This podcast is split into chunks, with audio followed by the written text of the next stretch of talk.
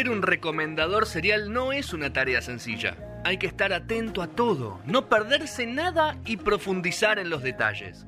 Por suerte, nosotros lo tenemos a él. Llegó el momento de Rodrigo Molina, con todo lo que no te podés perder del cine y las series en No Son Horas.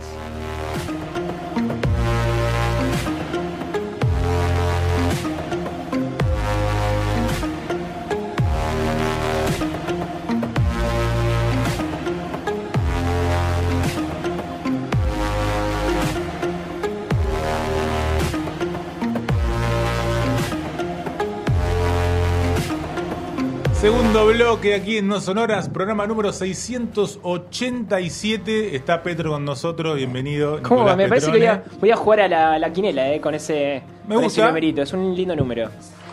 Está bien. Si le gusta a Petro, que lo Sí, juegue igual, pero si ganamos, que comparta. Todo. Que comparta, por supuesto. Divino. ¿no? ¿Todo bien ustedes?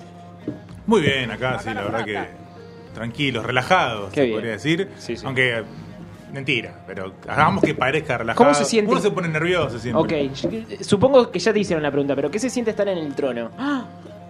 No, tranquilo, tranquilo, ya estuve, ya estuve la Sí. otra vez. Esta es mi segunda- Esta es mi es segunda mi oportunidad y bueno, está igual de, de tenebroso que la primera, ¿no? Tomando tomando lo- la- las, eh, las correcciones que a uno le pueden haber hecho también, Totalmente. ¿no? Por supuesto. Ah. Una auditoría, una auditoría. No, por favor. Eh, señor Rodrigo Molina, desde el otro lado, como siempre, en ese búnker hermoso que tanto disfrutamos ver. Buenas tardes y bienvenido una vez más. ¿Qué tal, Sergio? ¿Cómo están? Muy bien, ¿vos?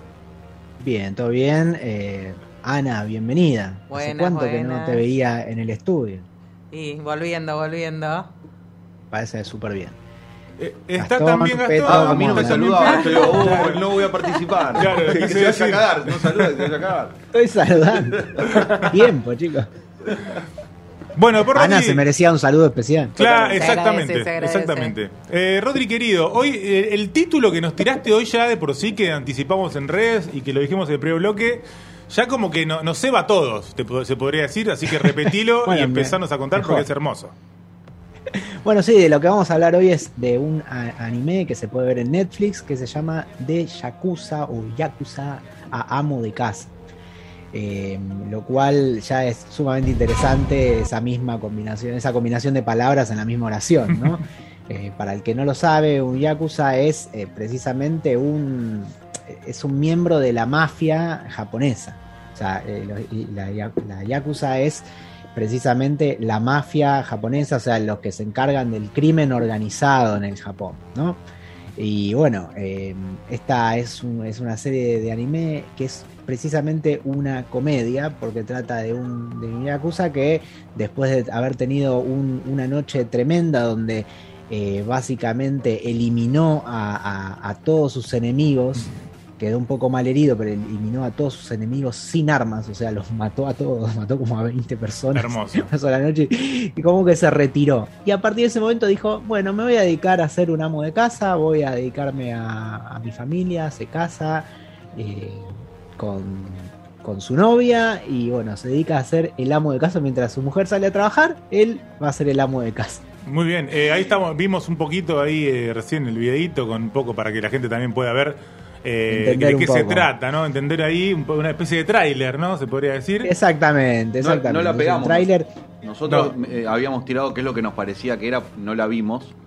Y A ver. No, no, no pegamos. Tiraste una era- teoría muy moderna. Yo tiré una teoría que, a ver, te la tiro, A ver. a ver qué te parece. Yo pensé que era que lo había agarrado la pandemia y tenía que ser Yakuza desde casa.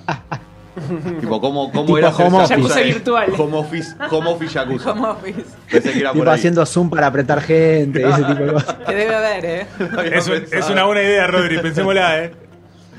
No es mala, eh. Bueno, no, pero digamos que es algo así porque lo, lo que tiene interesante y lo que hace muy graciosa a esta serie es que él sigue teniendo de alguna forma los mismos métodos que usaba con, con la mafia, pero para cuestiones cotidianas. Claro. Habla raro, está siempre con anteojos negros, se viste siempre de, de traje, pero al arriba tiene, en este caso, tiene un, ¿cómo se dice? Un Delantal. delantal. Y es como que él va a todos lados así vestido y, y- y habla de una forma rara, así como medio agresiva, medio misteriosa. Toda la gente cada vez que se presenta, no sé, a comprar fruta, le, le da miedo. O sea, se presenta a la tintorería y le como que causa un poco temor, porque sigue teniendo la imagen de, de, de un Yakuza. Entonces, ahí e- es, es lo gracioso y, y a veces se, se cruza también con ex digamos, eh, miembros de, de- de otros clanes y, y parece que va, se va a pudrir la cosa y de repente se dan cuenta que, nada, están los dos yendo a comprar, entonces empiezan a tener, eh, digamos, eh, conversaciones culinarias, pero todo en este, una... Qué una caro está el tomate, tensa. ¿no? Claro, tuvo una cosa muy tensa que no sabes si se van a matar o si se están recomendando una receta, por decirlo una, una forma. Es, es muy gracioso todo cómo convive este personaje con estas dos facetas, que es voy a ser el mejor amo de casa, el camino de, de hecho la serie se llama Goku Shufudu, que quiere decir el camino del amo de casa, que es más o menos como una referencia a lo que es el camino a ser un yakuza, o sea, a ser un Claro. mafioso. Entonces él, él quiere hacer como esa misma, ese mismo camino, pero del lado este de, de- de las tareas domésticas. Y, y realmente pasan situaciones muy graciosas. Porque se cruza con la policía mil veces y obviamente no, no le creen que, que el tipo se dedica a ser amo de casa, siempre sospechan de que está vendiendo droga, de que está tratando de apretar a alguien y el tipo nada que ver, realmente está eh, dedicado a, a su casa, a su familia. Eh, estuvo muy. eh, La verdad que es una serie que debe tener. no, tiene 10 capítulos, son capítulos muy cortos, 17, 18 minutos. Y a la vez, dentro de cada capítulo, eh, hay como mini capítulos en eh, adentro. Digamos, cada capítulo debe tener en realidad cinco capítulos que son como sketches, podríamos decir. Son situaciones puntuales donde vas viendo cómo él se desarrolla en, en este camino del amo de casa. Y realmente es súper gracioso. Es una animación muy, eh, podríamos decir, muy básica, muy bien hecha, porque es como que se basa en, en- se basa perfectamente en el manga, o sea, en la historieta donde está basado. Es una copia fiel, lo único que en colores, y es como una animación estática. O sea, no sé si alguna vez vieron un cuadro donde, me refiero a un cuadro de animación donde la, quizás no hay mucho movimiento, pero sí se mueven los ojos, la boca, y es como que el resto permanece estático. Pero la edición hace que tenga una dinámica, que haya efectos, pero en realidad son prácticamente planos eh, o cuadros fijos donde hay poco movimiento, pero aún así es súper dinámico. Y es, es realmente es como una forma de decir cómo hago algo bien pero con dos mangos. Bueno, lo lograron hacer súper bien. O sea, está re bien editado, re bien puestos los efectos, la música, a pesar de que no tiene una super mega animación donde todo se está moviendo todo el tiempo a lo que estamos acostumbrados quizás con otras series de anime. Eh, esto me hizo investigar un montón de cosas acerca de los Yakuza y les quiero contar un par de cosas. Me para gusta. que tengan- para que entiendan un poco de dónde viene la, la- la mafia japonesa. Y nos tenemos que remontar al siglo XVII aproximadamente. Ahí es donde nace lo- los Yakuza. Y su origen está en los samuráis. Precisamente. Uno puede decir, eh, los samuráis, este, el código de honor, cómo defendían a la gente, qué sé yo. Bueno, pero sucedió un momento en que los samuráis eh, cuando eh, más o menos en ese siglo, el siglo XVII, Japón se empezó a unir, todos los reinos que formaban, de alguna forma formaban en Japón, se empezaron a unir en un solo gobierno central, y los samuráis, que eran de alguna forma, eh, protegían ciertos lugares o eran, digamos, no colegas, sino que eran respondían a ciertos líderes de ciertas zonas, o sea, de ciertos sectores. De repente, cuando hubo un gobierno más central, se vieron súper afectados en su trabajo y porque el gobierno iba, ponía, por ejemplo, una fuerza estatal más eh, eh, que, digamos, abarcaba todo el territorio. Entonces ellos se quedaron de alguna forma sin trabajo. Y a partir de ahí empezaron como a crear, digamos, su propio, digamos, tuvieron que empezar a, no vivir tanto de, lo que hacían eso, empezaron a encontrar su lugar en lugares más chiquitos, eh, podríamos decir en, casas, en, en- negocios, eh, y bueno, ellos, digamos, proporcionaban seguridad y algunas otras cosas a cambio de comida o favores, viste, cosas así. Y de repente eh, empezaron a armar como, empezaron a, a- mezclarse, a juntarse y empezaron a también a- a manejar de a poquito cosas ilegales, o sea, lo que es el Ciertos crimen negocios. organizado. Una cosa llevó a la otra. Cada una cosa y se fueron a y se fueron haciendo muy grandes hasta que bueno ocuparon digamos el, la te podríamos decir, el manejo de todo el crimen organizado eh, en, en todo el territorio japonés. Pero por eso tienen los mismos códigos que tenían los samuráis. Básicamente se basan mucho en, en defender la tradición, en defender a su comunidad, o sea, su grupo cerrado y a su familia, básicamente, que es básicamente ese grupo cerrado los cuales forman. Y obviamente todos se rigen bajo estos códigos y tienen algo muy particular, que cuando uno rompe, digamos, estas reglas internas que tienen los, los Yakuza, eh, hay un castigo, que es como un castigo ejemplar, que es cortarles el dedo meñique. O sea, cuando alguien, digamos, y, y viola el código de honor, se les corta el dedo meñique porque de esa forma se les, se les hace muy difícil eh, manejar una katana, ¿no? Que es el, el arma Claro. favorita de, de- de los Hay, hay- samuráis. hay como strikes, de eh, Rodri, digamos, un menique, después otro menique y después chau, ¿fuiste o cómo es eso? Y yo creo que sí, yo creo que sí. Igual yo me imagino que después te cortan un meñique y no tenés muchas ganas de Ya jugar. fue. Pero bueno, también es como que te das mucho, quedas como muy pegado. O sea, te corta un meñique y cualquiera se da cuenta que sos el que cagó que a- vos, sos al otro. que vos sufriste un garca, claro, Claro, exactamente. Claro, es como te da de- deshonor. Claro. Claro, exactamente. a lo- y bueno, y vos- obviamente ya no vas a poder manejar una katana como antes porque eso te va a impedir que, que tengas un agarre tan fuerte como antes. Entonces es como, toma, acá lo tenés. Y otra cosa muy importante que, que- que respecto a, a, digamos, a, a los Yakuza hoy en día es que ustedes vieron, me imagino, conocen a cualquier futbolista en el día de hoy que básicamente, no sé, un Arturo Vidal, un Messi, que tienen esas mangas gigantes de tatuaje, toda la espalda, todo el cuerpo. Can de Tinelli. Claro, una Can de Tinelli también. Bueno, Digamos, eso en. Japón solo lo usan los Yakuza.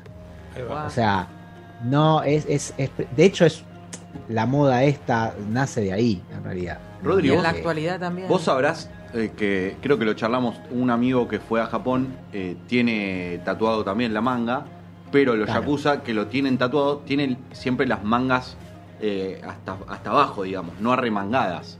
Como Exacto, que no se ven en sus Japón tatuajes. está mal visto, Eso, está mal visto mostrar los tatuajes. exacto, eso es lo que quería decir. O sea, de hecho, o sea, eh, ahí es como que solo se reserva para ciertos lugares y o- obviamente vos no podés mostrar tus tatuajes a cualquiera.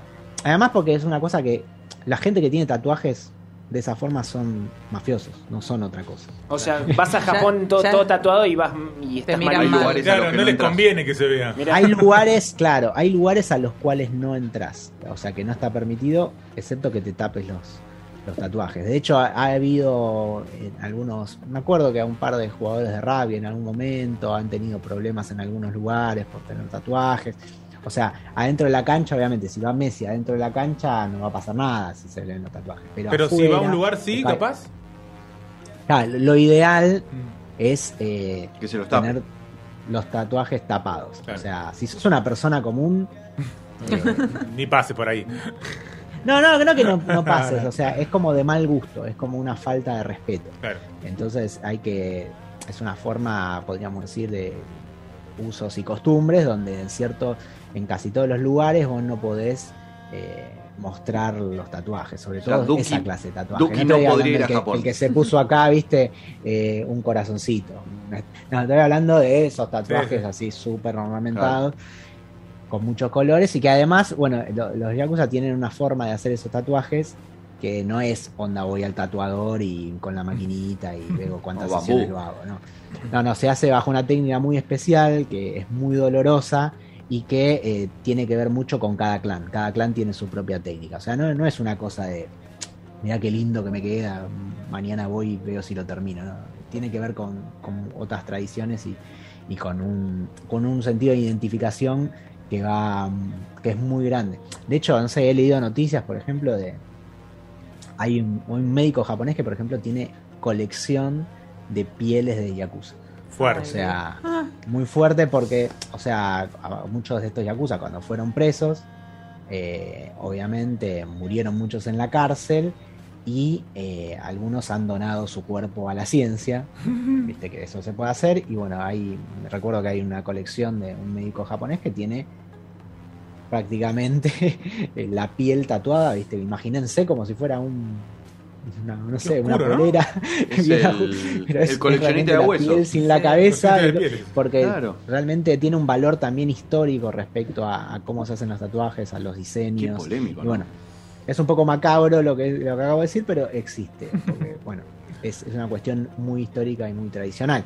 Obviamente no es que cualquiera va y colecciona eso. Me refiero que justo se dio Claro. para que este doctor, Un dato de color. médico- un dato de color. Rodri- Claro, no, no, no me imagino a nadie cazando Yakuza para, No, para no, sacarle la piel, ¿no? Sí, igual todos vamos a pensar en una habitación con todas las pieles Yo- hoy a obvio. la noche. Ya, lo- ya estoy pensando cómo lo tiene, claro. Claro. Pero bueno, esto nada que ver. Acá eh, en esta serie lo que vamos a ver es precisamente una comedia que une estos dos mundos.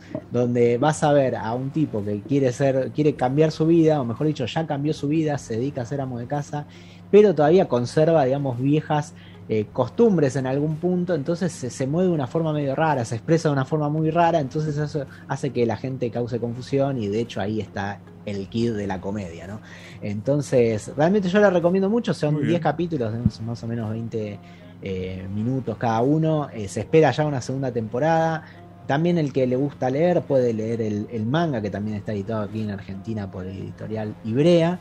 Y realmente es muy bueno. A mí me, me sorprendió, me cagué de risa Ah, viéndolo. bien. Ah, me divertí muchísimo. Me pareció excelente. O sea, viendo el primer capítulo ya eh, me pareció una genialidad. Y bueno, terminé viendo todos casi de una. Así que bueno, ahora veremos cuando salga la, la segunda temporada. Este es realmente. Eh, fue muy rápido como esto llegó a ser un anime. Este es un manga que se creó en el 2018. Y bueno, ya el año pasado ya tuvimos anime. Y bueno, y ahora ya tiene sus fans. eh, y bueno, eh, realmente se lo merece porque es muy, muy divertido. Y está buenísimo porque a pesar de, esto que yo hablé, de que habla de, de un mafioso en realidad, o un ex mafioso, eh, es, muy, es muy accesible, muy entrable, digamos. O sea, no es que es para un cierto público. Cualquiera lo puede ver y va a entender de qué se trata y va a y le va a causar mucha risa o mucha gracia todas estas situaciones en las cuales él se ve involucrado en su afán de ser el mejor amo de casa del mundo. ¿Por dónde se ve, Rodri? Entonces, recordanos. Te puede ver en Netflix. Está, perfecto. que, Excelente. eh, es muy, muy, Accesible. muy fácil de ver, podríamos decir. Buenísimo, Rodri. Bueno, perfecto. Eh, a mí yo con- ya de cuando vi el título ya lo quise ver. Total. Ahora que me cuenta Rodri, más todavía. Así que creo que yo a casa y a un capitulito me veo hoy. ¿eh? Sí, sí, yo creo que sí. Bueno, Rodri, como siempre, el placer de tenerte con nosotros. Como bien dijo Ana, uno llegó, ¿no? Uno llegó, sos vos Ah, y sí, bueno, sí. y te Ah, disfrutamos. Sos el famoso del grupo. ¿Vos decís? Votamos, votamos. Acá ganó, ganó, hasta ganó hasta la que votación. otro que, que esté Tampoco era tan difícil. ¿eh? Claro, no tuviste mucha competencia. O sea, yo que no hice mucho, soy el más famoso y más. Y bueno, los otros se mantienen en la sombra. Claro, mejor, Claro, mejor por, así. por eso digo, no, no sé si me merezco el título. Te lo mereces, te lo mereces. Bueno, Rodri, muchas gracias. Será hasta la próxima, por supuesto. Seguramente con Fede acá. Y si no está, bueno, es porque estamos nosotros molestándolo. No sé. Me parece que se va a quedar allá en Ushuaia. ¿eh? Se La está pasando Y lo vi quería. pues, Lo veo vi muy cómodo. Lo vemos, Lo lo veo vemos muy bien. ¿no? Lo muy bien. Vamos a escuchar una canción eh, acá. eh, Te la dedico, Rodri, elegí- te la elegí. elegimos, Gracias. entre todos. A ver. Analía no se animó, no se animó a No, elegir. no, no. Pero eh, acá sí, eh, Petro, casi también Gastón, que es el que va a elegir la de ahora y que la puede presentar él también, tranquilamente. Vamos a escuchar eh, al artista del momento, Por Nicky supuesto, Nicole. sin duda. Eh, y vamos a escuchar Colocado para vos, Rodri. te Muy básico. ¿no? Gracias. O sea, lo esperábamos Gracias. todos. No, no sorprendiste, digamos. No Bien. sorprendí, fui eh, fuerte al medio. chicos. Fuerte al medio, de una. Fuerte al medio, gracias. Escuchamos gracias. entonces Nicky Nicole y ya viene Juan Pablo Pucciarilli con su debut en el piso, con su sección de política internacional y la crisis en Perú fumo solo para quitarle estrés. A ese baby ya le hice tres tres. Todos quieren montarse en la arena. Coloca como Drake. Fumo solo para quitarle estrés. A ese baby ya le hice tres tres. Todos quieren montarse en la arena. Mambo con del spray a la cuenta de file apagamos los